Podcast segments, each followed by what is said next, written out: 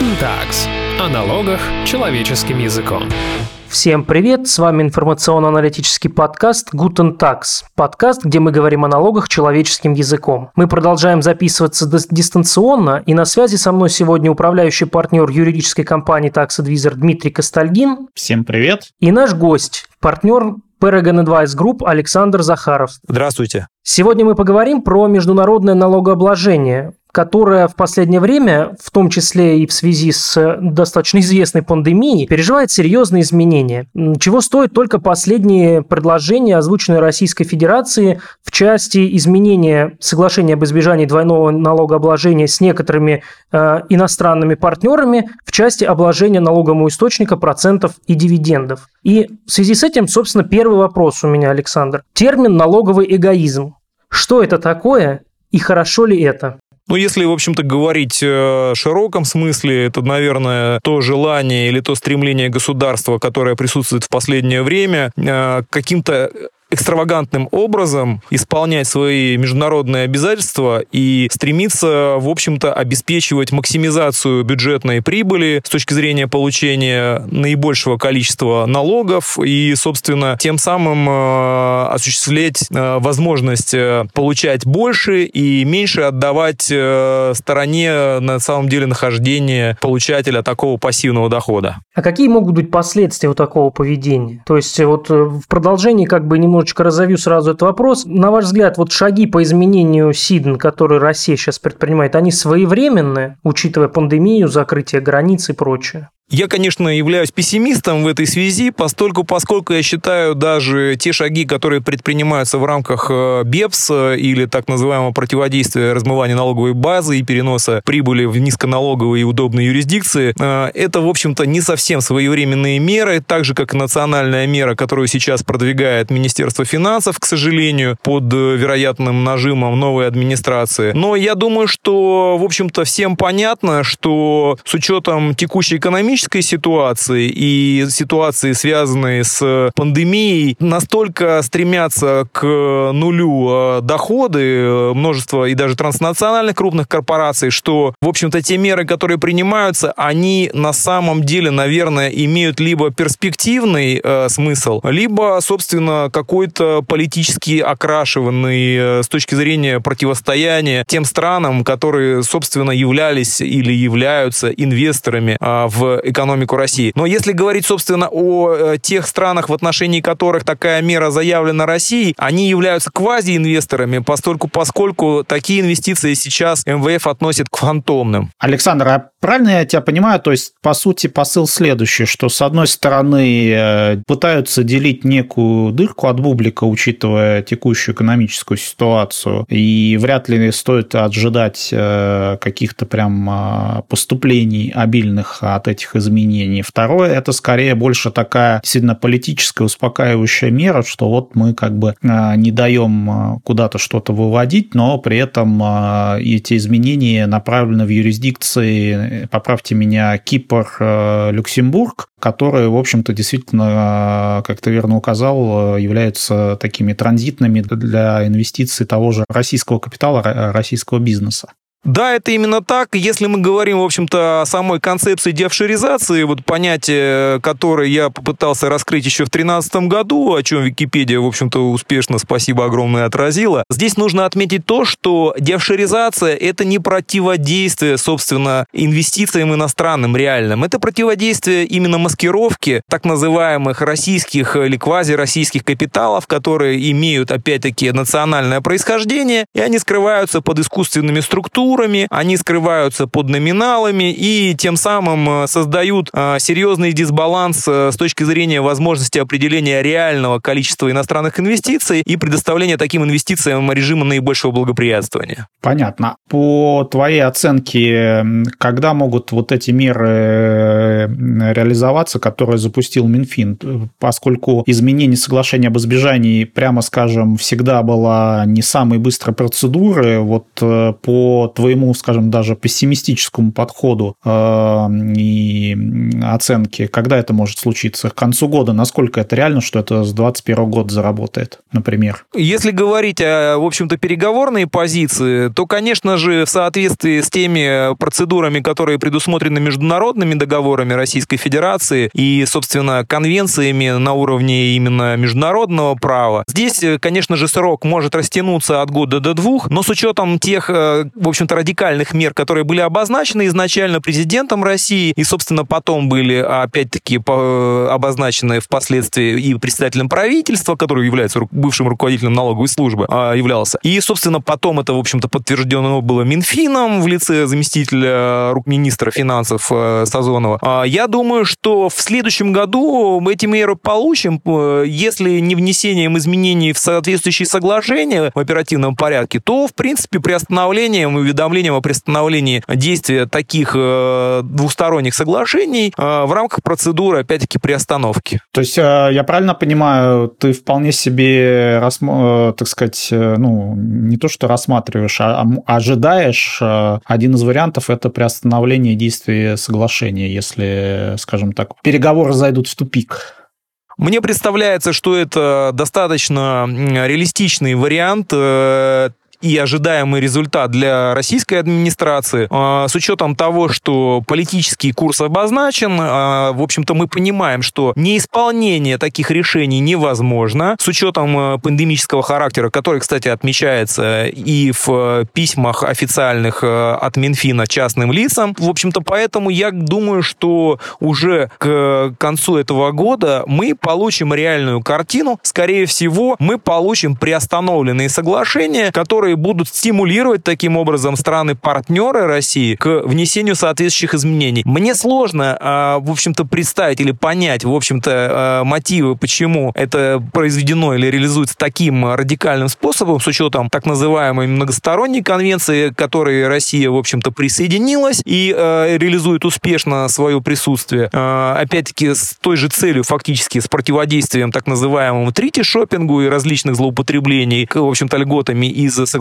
об избежании. Но вот э, действительность такова, что настроение политическое руководителя страны говорило о том, что была проведена серьезная беседа, и действующий порядок, когда э, компании, э, по сути, выплачивающие дивиденды и проценты э, э из России э, э, своим компаниям-получателям, и потом успешно доказывающие эту практику, в общем-то, в судах, это не то, что устраивало, наверное, ни налоговую российскую администрацию, ни, в общем-то, Минфин. Поэтому я думаю, что, наверное, нужно говорить о том, что происходит а, достаточно серьезная кристаллизация с точки зрения определенного курса фискальной политики, которая теперь э, занимает э, радикальные, в общем-то, радикальные отношения вот по таким ситуациям, когда э, специально создаются искусственные транзитные компании и создаются, как правило, они россиянами, российскими налоговыми резидентами, либо в их интересах интересах. И это, конечно же, никого не устраивает, потому что было дано серьезное время для того, чтобы все привели в соответствие, вернули, либо, соответственно, уехали из России, но, видимо, большая часть э, заинтересованных лиц умудряется сидеть на двух стульях и, э, несмотря даже на пандемию, улетать из России по видам на жительство и по второму гражданству.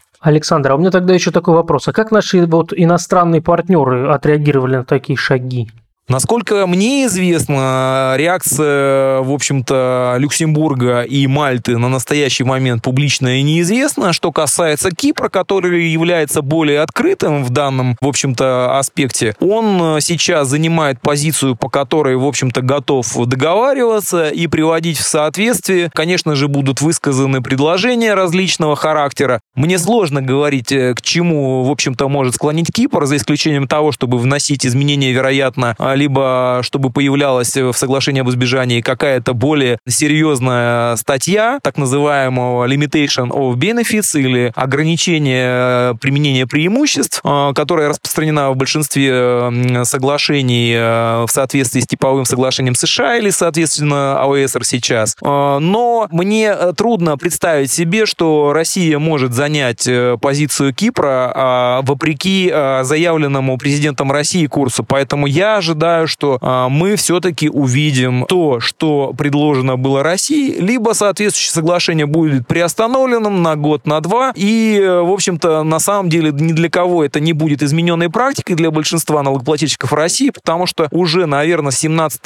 года мы все помним практику, которую завел а, Сергей Шодович Шаракелов э, в быт, э, находящийся, соответственно, э, на должности руководителя налоговой службы, который создал практику противодействия злоупотреблениям подобным, и, собственно, уже многие достаточно давно, а именно с 2017 года, уплачивают по повышенным ставкам налог у источника как на дивиденды, так и на проценты. Поэтому я думаю, что это не являлось таким вот, знаете... Сюрпризом. Сюрпризом, да. Как говорится, громом среди ясно неба. Вот. Но для большинства просто непонятным стало такое упрощение. Потому что, как правило, как правило, налоговая служба, она все-таки занимала позицию такую очень высокопрофессиональную и предлагала решение, которое основывалось на best practice, то есть э, заимствованные, возможно, у стран-участников э, Организации экономического сотрудничества и развития, у Европейского Союза, у США, у Канады. То есть это такой, я бы сказал, э, будем говорить,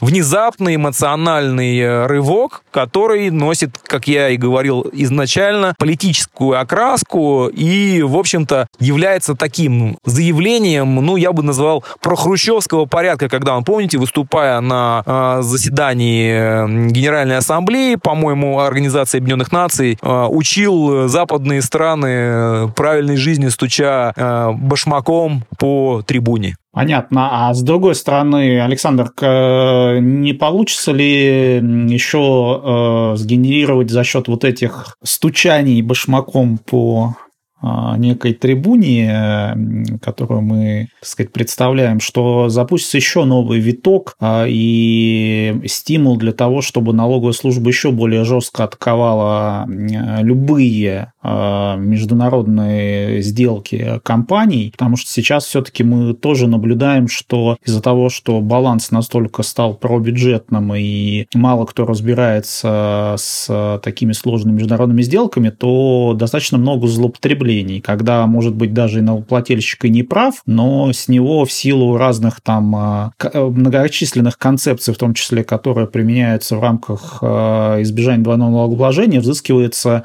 не э, только недоимка, да, но, как говорится, два-три счетчика с него сдирают, и, в общем-то, ни с чем компания может уйти. Хотя, в общем-то, на самом деле она готова там э, заплатить сколько реально причитается, но вот э, жизнь такова, что можно еще, как говорится, накинуть сверху Совершенно верно. Налоговый эгоизм заключается в том, что государство конкретное насаждает свою административную практику, которая а, впоследствии с учетом экономической ситуации и различных внешних причин поддерживается большинством судебных инстанций, либо поддерживается высшими судебными инстанциями, и обеспечение происходит и на местах в этой связи. Конечно же, а, здесь нужно, а, в общем-то, говорить о чем? О том, что мы сейчас получим очень и очень не неоднозначно и непредсказуемое, в общем-то, администрирование по данной тематике. И я думаю, что, конечно же, э, в первую очередь сейчас проще всего будет отлавливать иностранные компании с точки зрения определения их э, или квалификации их в качестве налоговых резидентов России со всеми вытекающими последствиями. А если говорить более а, перспективно,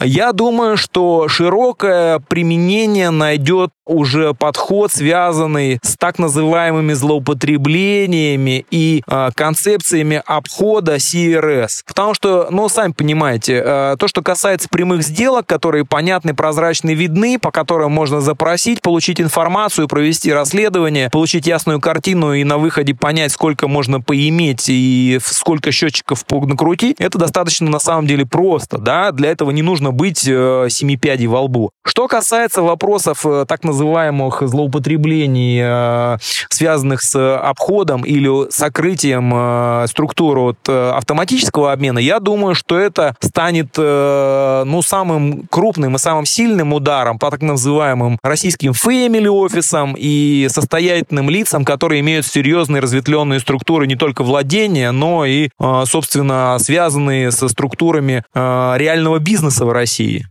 А вот у меня как раз в связи с этим вопрос э, по поводу обмена информацией. То есть вы когда говорили о том, что э, просто прекратят действие на годик соглашения об избежании двойного налогообложения, но ведь э, в соглашениях прописано не только ну, положение о том, какую ставку применять, да, и что облагать, но в том числе и э, прописаны механизмы обмена информацией. И вот у меня в связи с этим вопрос, э, учитывая еще, что в конце апреля Минфин отчитался о том, что э, обмен информацией по конвенции МЛАИ, которую мы здесь вспоминали сейчас, он, собственно, уже был запущен, этот процесс обмена информацией, то вот эти шаги России, они могут как-то отразиться на обмене информацией в рамках МЛАИ конвенции или нет? Вы понимаете интересное интересная вещь. Э, мы наблюдаем интересную картину по автоматическому обмену, а, который существует, по крайней мере, как это видно, достаточно, в общем-то, самостоятельно, автономно. То есть, если мы говорим о политических составляющих,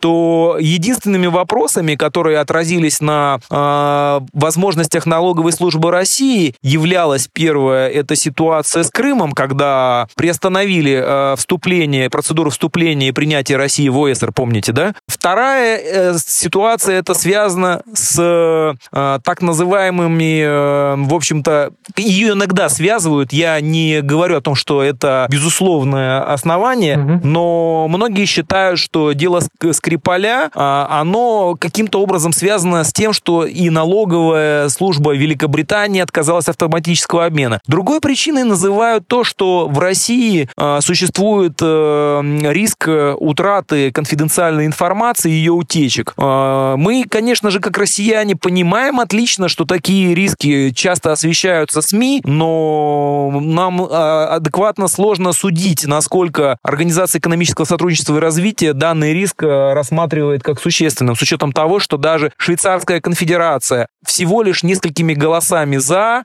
проголосовала за автоматический обмен, за вступление его в силу с Россией. А с одной из арабских арабских стран этого не произошло. Хорошо, а у меня тогда еще вот какой вопрос. Может ли быть такое, что э, если у нас закроются, так скажем, вот эти транзитные зоны Кипр и похожие на него юрисдикции, возрастет, э, возрастет роль и упрочится роль э, наших, как это называют, местных офшоров. Я говорю про САРы, может быть, там какие-то перспективы развития сейчас вы видите? Их всячески пытаются, конечно же, развивать, и, в общем-то, известные представители даже компании «четверки» большой, которые э, перманентно промотируют э, данные специальные административные районы с точки зрения перевода компаний иностранных, их редомицилирования э, в Российскую Федерацию, а также, собственно, уже даже и существуют предложения, которые позволяют получать э, структурам и э,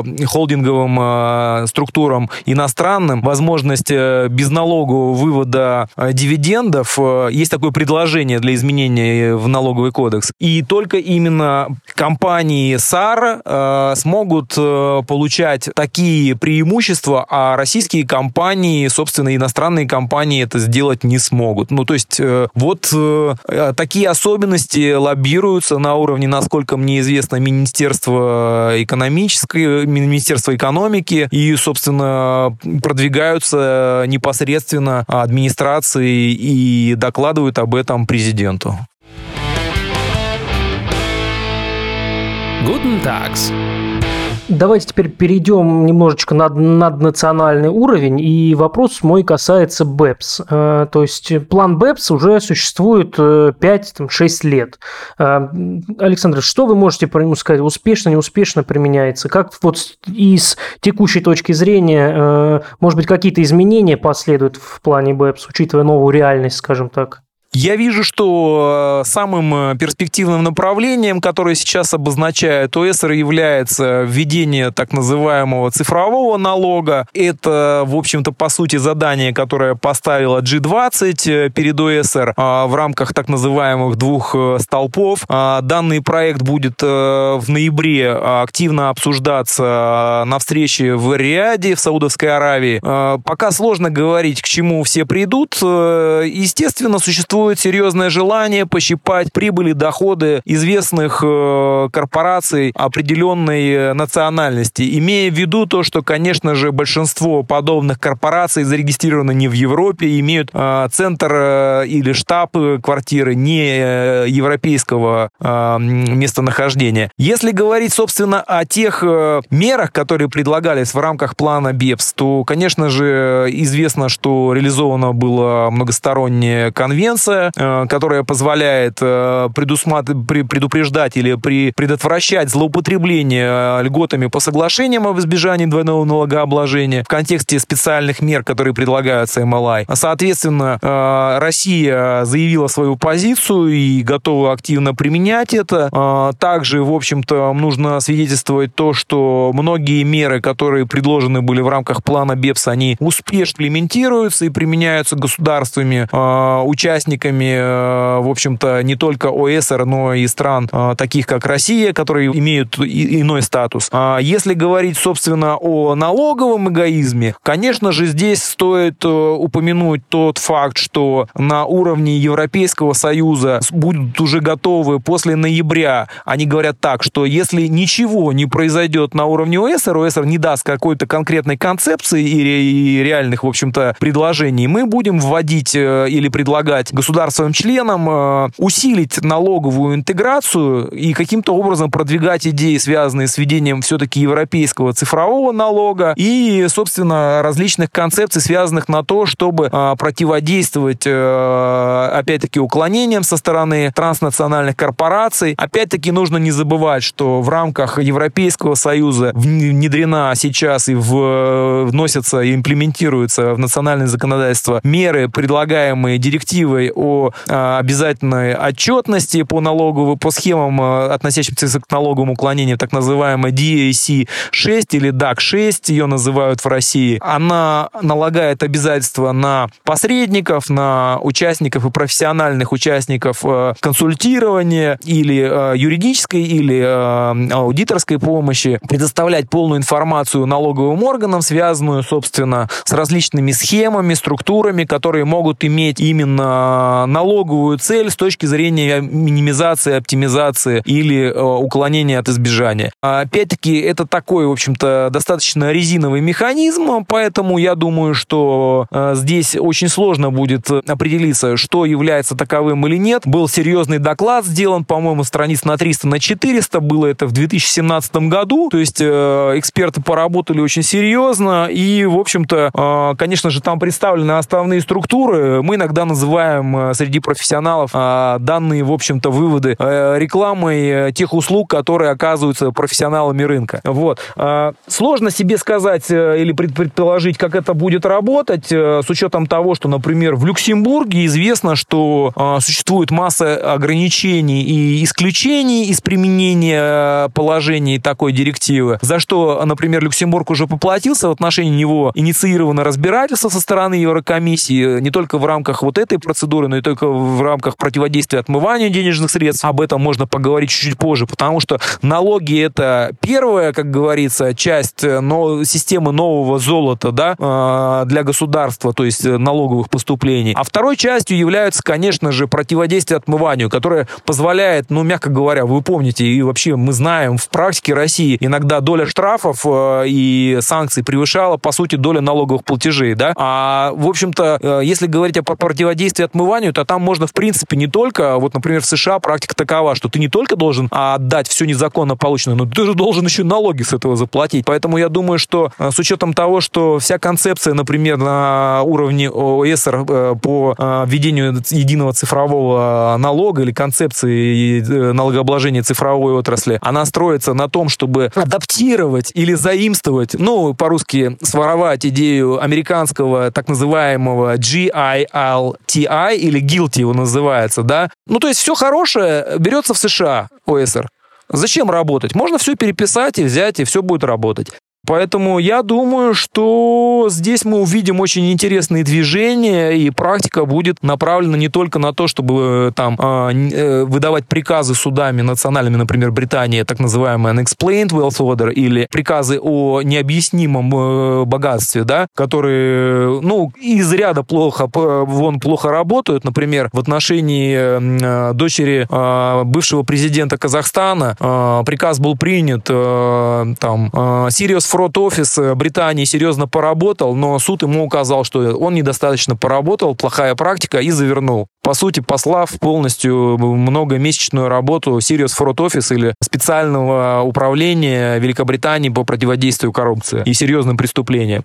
Ну, такая практика, вот она достаточно, знаете, а, имеет э, двух, э, будем говорить так, э, ну, будем говорить так, не, не, не, не общие стандарты. Когда в отношении кого-то можно применять так э, какие-то санкции и механизмы, а в отношении других это не применяется. Могу это сравнить с особым э, порядком регулирования так называемых э, подсанкционных нерезидентов в России. Вот. Это тоже часть составляющая налогового эгоизма, потому как, в общем-то, даже для обычных резидентов нет практики и нет законодательства, и нет правил, которые предусматривают возможность прийти для россиянина и сказать, я хочу быть налоговым резидентом, да, или налоговым налоговым нерезидентам. А вот подсанкционные лица такую возможность имеют в соответствии с законом. Вот. А, возвращаясь, собственно, на уровень ОСР и на уровень ЕС, а, я ожидаю серьезных э, противостояний, потому что вообще, в принципе, и сам план БЕПС, и вот подобные мероприятия, которые я отношу к называемой международной налоговой уравниловке, они, э, ну, по сути, ничем не отличаются от соглашений о, э, ну, так называемых международных соглашений о не,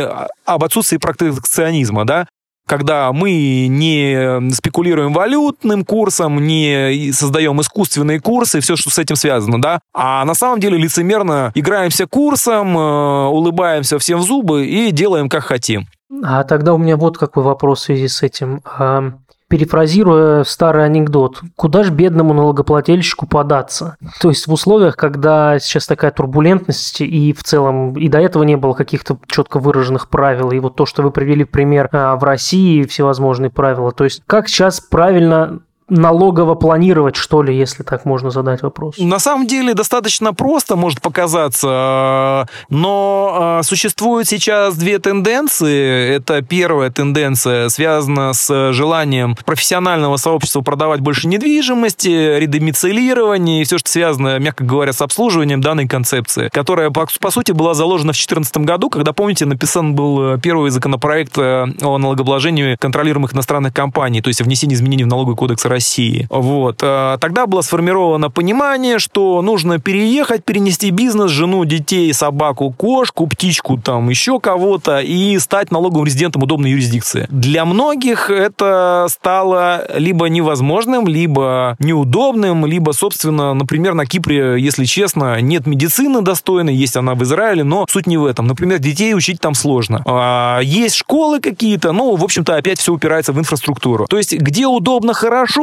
там дорого и богато. Вот, то есть э, в Соединенное Королевство ехать, где существуют существующие порядки, да, и мы понимаем, что медицина платная в Великобритании приблизительно на уровне бесплатной в России, кстати. Вот, э, тоже такой момент, что даже состоятельные лица из Великобритании ездят лечиться куда? В Европу, еще лучше в Беларусь дешевле, ну, может быть, в Прибалтику. Вот, поэтому, если говорить о том, э, какой тренд, ну, кто-то усидит, у кого есть подушка, и кто, собственно, имеет возможность управлять из-за рубежа. Или кого, собственно, вывели туда принудительно, и он сейчас засел со своим паспортом, например, в Австрии, а бизнес его, собственно, здесь каким-то образом автономно управляется. Ну, собственно, если говорить о концепциях иного порядка, новым трендом становится возврат в Россию. А, его уже начинают продвигать серьезные участники российского рынка, представители э, иностранных компаний, как ни странно, потому что они понимают, что активы из России не вывести, э, собственно, сырье тоже, поэтому э, если говорить о концепции работы с этими активами, которые, собственно, являются по большей части недвижимостью, либо составляют имущественный комплекс, связанный и неразрывный с недвижимостью, то здесь, конечно же, очень сложно говорить о том, что можно уехать, жить там и, собственно, удобно вариться здесь. Ну и опять-таки есть еще такая политическая составляющая, да, а патриот ли ты и насколько патриотично или не патриотично платить или не доплачивать налоги, да? Поэтому здесь нужно исходить из того, что большую роль сейчас занимает не только в России, но и в других странах мира желание многих платить налоги по полной. Но, конечно же, этим отвечают Соединенные Штаты, где каждый бьет себя в грудь и кричит «повысьте, повысьте, повысьте, повысьте», а на самом деле платит так, как ему удобно. Вот, поэтому такое, конечно, налоговое лицемерие, оно, конечно, не равно патриотизму в полном понимании, но в части, касающейся поддержки курса российской администрации и, конечно, первого лица, уплата установленных э, законом налогов и сборов является действительно полным подтверждением приверженности курса. Это однозначно, понятно, и на этом спекулируют многие профессионалы и коллеги, которые успешно уехали на Запад. То есть, получается, вот в эту концепцию очень хорошо ложится последние предложения Минфина, которыми они, собственно, обрубили спекуляции на тему возможности как-то пересмотреть на время пандемии правила налогового резидентства. Да, и очень интересный момент, кстати, возвращаясь к налоговому резидентству. А нужно ли идти сдаваться? Как вы считаете? Изначально, изначально, если мы говорим о концепции налогового резидентства Российской Федерации, презюмируется, что если у тебя гражданство Российской Федерации, то ты, как правило, живешь в России, да, и у тебя нет никаких а, возможностей для того, чтобы уехать и быть вечным туристом. Хотя оно такое и есть, но в период пандемии такое утрачивается, такая возможность. Опять-таки, возвращаясь к теме э, того, что действующим законодательством не предусмотрен э, порядок, э, от, будем говорить так, отказа от налогового резидентства. Я имею в виду, что если вы не выезжаете из России на постоянное место жительства, а хотите быть вечным туристом, но, к сожалению, сожалению, в последнее время это не устраивает иностранные банки, обслуживающие интересы э, таких лиц, об этом позже, то здесь э, нужно, в общем-то, не забывать то, что э, нет никакой обязанности извещать налоговый орган о том, что ты стал налоговым нерезидентом или потерял налоговое резидентство в России со всеми вытекающими. А, поэтому, если мы говорим о том лице, которое в установленном порядке кстати, установленный порядок уехать из России на постоянное место жительства за рубеж означает означает что? Ты должен пойти в, э, по сути, орган э, внутренних дел. Э, как правило, это начальник отдела, который осуществляет прием в моих документах в Москве, например. И, соответственно, заявить там, что ты уезжаешь за рубеж, тебе ставят отметку, снимают с учета по месту жительства. Эта информация в течение трех дней идет в ИФНС по месту жительства, и тебя снимают, по сути, с учета по НДФЛ. Таким образом реализуется Э, реальный порядок, который существует сейчас в настоящее время, пока он не изменен, о том, что ты снимаешься с учета в России как налогоплательщик в отношении своих доходов на, э, как физического лица. Если говорить, собственно, о том, что вот ты уехал давно, в прошлом, в позапрошлом году, да, и пандемия застигла тебя в России, ты не смог отсюда улететь. Нет у тебя ВНЖ иностранного, нет у тебя паспорта, что делать? Но ты улетаешь в следующем году, либо в конце этого года, да, или на каких-то выездных рейсах, даже с нарушением срока. Можно ли это поймать? Можно ли поймать такого человека, который изначально уже уехал из России, официально заявив? Гипотетически поймать можно на косвенных признаках. Но как работает, например, Департамент юстиции Соединенных Штатов или Служба внутренних доходов? Они пользуются активно социальными сетями, там, Инстаграмом, смотрят, где дети запостили, там, что купили и все, что с этим связано. Например, я думаю, что известный банкир, который сейчас в Великобритании лечится, дай бог ему здоровья, он, я думаю, что поплатился именно в связи с возможностью быть привлеченным к ответственности в Соединенных Штатах именно по той причине, что он хотел и стремился к тому, чтобы быть мега публичным лицом, там яхты, самолеты, все это публиковалось, все это вызывало неподдельный интерес со стороны службы внутренних доходов, Департамента юстиции США. Они подняли данные, когда он отказывался от своего гражданства в США, и выяснили, что э, на момент э, отказа от гражданства он заявлял 200 тысяч э, своего благосостояния, а оказалось, что он получил от, э, собственно, IPO банка миллиард. То есть, ну, несопоставимые суммы, поэтому я думаю, что вопрос об экстрадиции стоять в июле не будет, когда будет рассматриваться этот вопрос в высоком суде Лондона. А возвращаясь к теме налогового резидентства России, таким образом, если вы въехали в Россию, вас, собственно, закрыли здесь, то теоретически, теоретически вас э, сложно и поймать, если вы не публичное лицо, если вы э, не являетесь таким экстра, будем говорить так, э, ординарным или стремящимся к тому, чтобы быть таким публичным.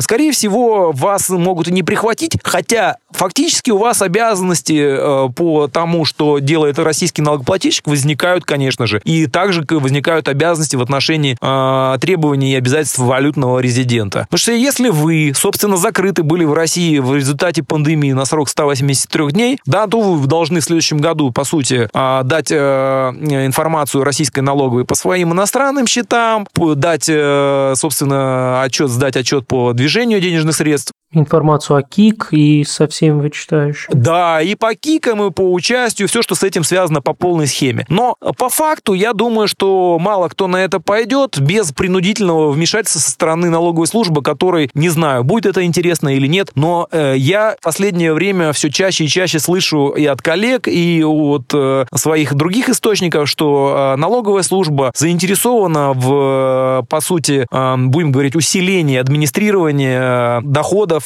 состоятельных физических лиц.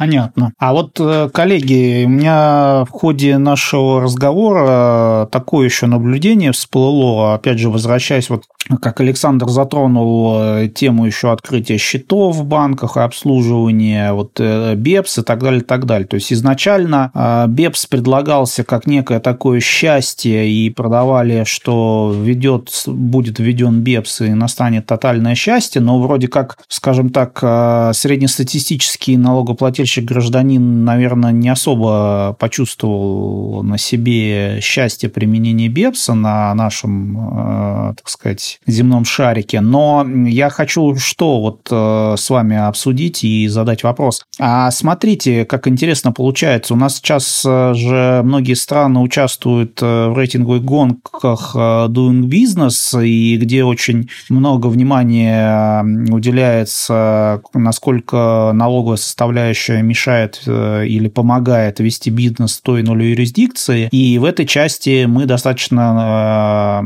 как страна за последние годы рывок большой совершили. Но при этом, если мы смотрим в том числе на другие сферы банковские, да, и не только у нас, но и за рубежом, то получается, да, очень быстро можно открыть компанию, но вот что делать дальше, это еще не означает, что компания может вести хоть какой-то бизнес. Вот э, там э, последний пример финтех стартап в Сингапуре, который преподносится тоже как просто, так сказать, чудо цифровизации и так далее, и так далее. Э, пару часов компания открыта, но, тем не менее, э, открытие счета – это рекорд установлен там месяц, то есть это минимально по минимальный срок, по словам участников, который в целом мог быть, да, и обязательно с явкой всех бенефициаров в соответствующую юрисдикцию. То есть получается крен а, насколько сильно все-таки сменился, или же это, скажем так, единичный случай, и на самом деле а, вот именно усиление, скажем так, комплайенса и увеличение, безусловно, затрат компаний и граждан э, идет по линии вот банка, комплайенс и так далее, и так далее.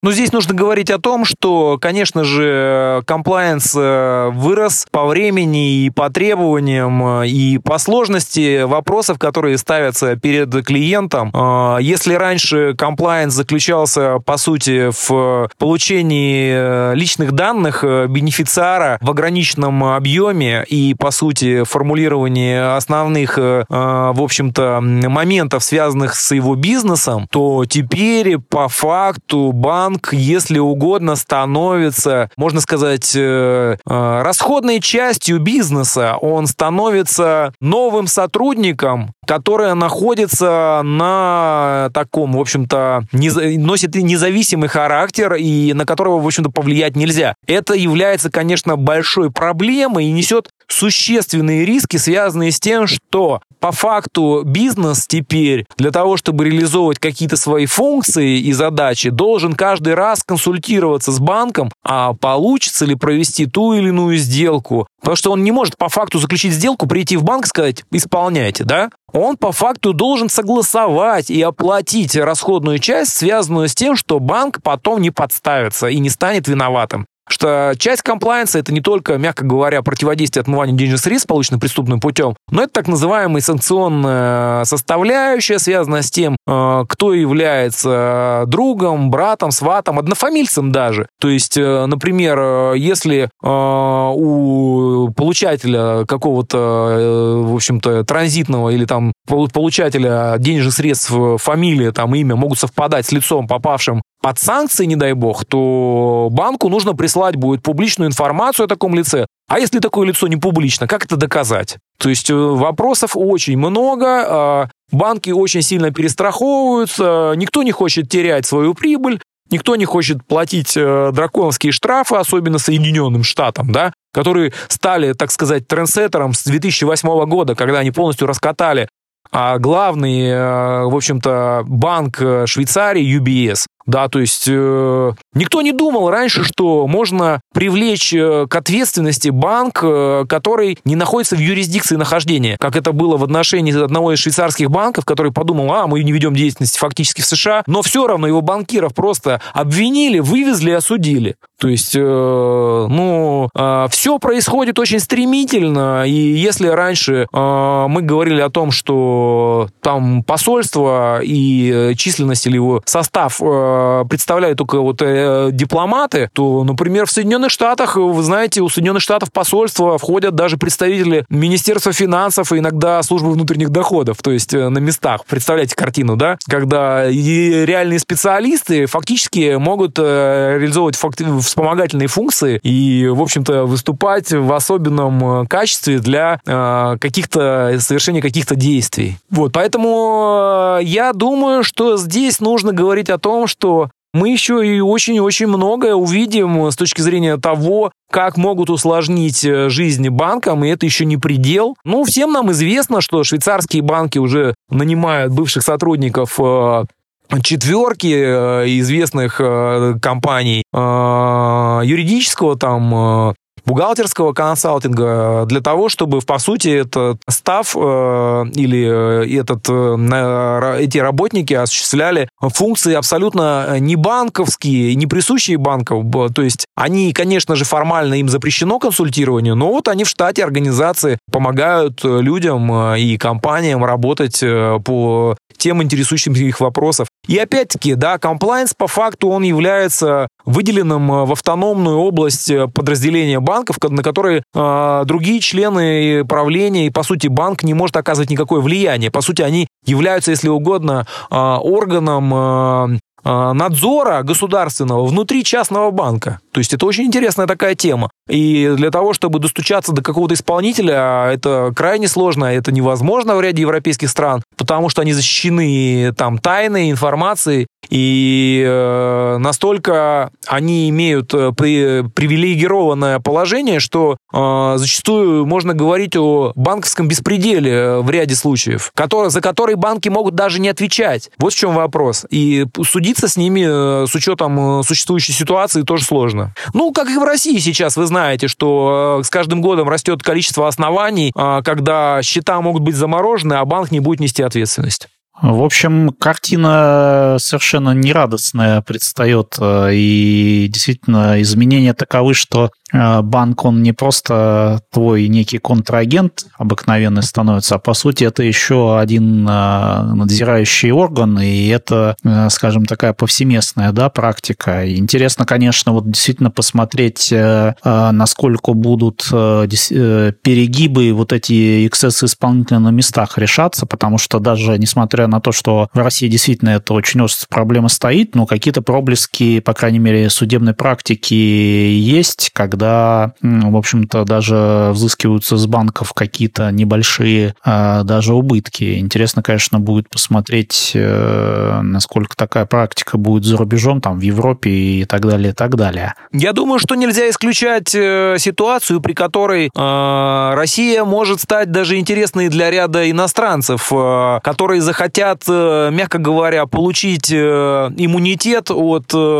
беспредела и в своей банковской структуре, культуре и, собственно, а, на своем уровне национального регулирования. Это тоже нельзя исключать, потому что уже известны случаи, да, конечно, они носят такой очень э, громкий характер, когда там э, бывшие граждане африканских республик получают российское гражданство по основанию родства, когда мама родила, собственно, являясь гражданкой России или там СССР. Но по факту я о чем хочу сказать? О том, что с учетом внесения предложения, связанного с возможностью получения вида на жительство для состоятельных иностранцев, которые хотели бы купить инвестиционную недвижимость в России, я думаю, что нельзя исключать, что Россия может стать очень интересной ареной для, э, конечно же, Китая, э, который остается союзником при всех, при всех негативных э, информационных, как говорится, событиях в связи с пандемией, поскольку, поскольку многие государства ополчились на Китай, да, и Китай пытаются закрыть по факту, я думаю, что мы можем ожидать прихода иностранных китайских инвесторов и прихода вот этих капиталистов, которые ранее свободно могли работать с Западом, инвестировать туда и, как говорится, без негативных последствий даже получать э, на Западе преимущества. Но нужно не забывать, что практика работы с Китаем уже есть. Она связана с тем, что, например, даже известны случаи, когда э, были дела налогового характера, когда политически э, э, решался вопрос, и налоговая служба отзывала э, свои требования из э, арбитражного суда города Москвы. Да, помнит история такие примеры, так сказать, сторожилы наверняка поймут, про кого идет речь. Guten Tags. Коллеги, но давайте тогда, может быть, в завершении э, какие-то попробуем э, прогнозы построить. Понятно, дело неблагодарное. Вот, Александр, э, мы услышали, что в части, скажем так, изменений соглашения об избежании, которые поручил президент Минфину провести, уже есть прогноз твой пессимистический, что может дело дойти до приостановки действия этих соглашений. Что еще? Вот э, особенно, скажем так, с текущей пандемией, потому что государство, с одной стороны, очень много, действительно, по крайней мере, зарубежные влили денеж, э, денежных средств в экономику, и понятно, как-то нужно потом бюджеты собирать, потому что прибыли упали, э, многие банкротятся или в состоянии банкротства, да, а налоги нужно собирать. Вот в этой части насколько можно прогнозировать повышение ставок, введение еще каких-то, не знаю, временных или невременных налоговых платежей? Может быть, даже вы какие-то юрисдикции назовете, которые, может быть, следуют следующими могут пострадать от, э, так сказать, наших э, изменений вносимых. Но здесь нельзя исключать, что пострадают э, понятные транзитные юрисдикции. Возможно, пострадает даже Сингапур, возможно, пострадают государства, и, которые мы не ожидаем увидеть. Это может быть не только Люксембург, да, который уже сейчас объявлен. Это могут быть и Нидерланды, это может быть даже и Австрия. Поэтому быть впереди, в общем-то, регулятора это такое такое дело неблагодарное. Я думаю, нужно дождаться и посмотреть. Я бы пока ориентировался на официальную статистику Центробанка России, которая фактически обозначает реальную ситуацию с э, прямыми инвестициями. Тогда можно и делать какие-то выводы с этим связанные. Что касается других каких-то перспективных действий наших властей, я думаю, что возможно усиление администрирования, по сути, налогообложения э, физических лиц, как я и говорил, ультрахайнетов и хайнетов, имея в виду то, что э, возьмут, скорее всего, список Forbes, пройдутся по тем людям, которые присягнули курсу государства, э, девшеризовались, перевели сюда, проверят, насколько э, все перевели, что осталось на Западе, какие кубышки у кого, проведут э, полный аудит и скажут, э, кому что следует доплатить или что-то построить в России или сделать полезного обществу. Спасибо. Спасибо большое, коллеги, за обсуждение. Мне кажется, получилось получилось очень, очень живо, бодро и интересно. Э, думаю, на этом будем прощаться. С вами был информационно-аналитический подкаст Guten Tax. Подписывайтесь нас на любых площадках, где вы слушаете подкасты. Смотрите видео или слушайте видео на YouTube и Vimeo. Э, до новых встреч. Спасибо, пока. Спасибо, пока.